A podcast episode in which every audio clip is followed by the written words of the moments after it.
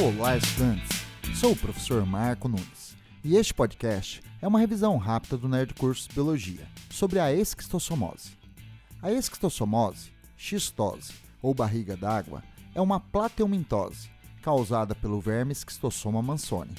Ele é um parasita digenético, de humanos, seu hospedeiro definitivo, e caramujos, seu hospedeiro intermediário.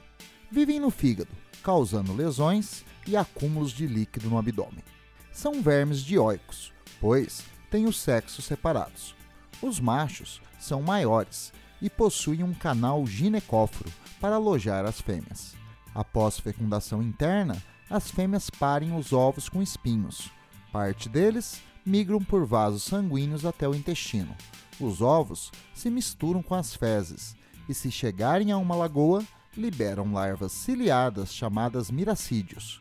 As larvas invadem caramujos planorbídeos do gênero Bionfalaria.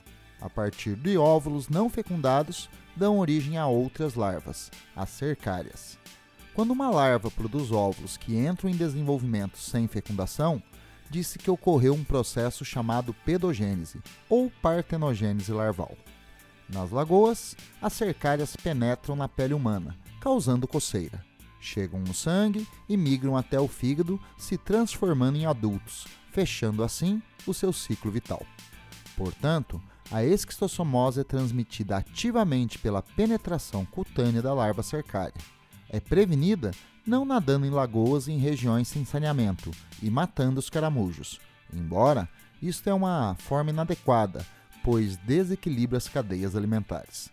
Outra forma de transmissão é a ingestão de água com larvas cercárias. Portanto, beber água potável também é uma forma de prevenção da doença. Bom, é isso aí. Continue firme nas revisões do Nerd Cursos Biologia e bom estudo!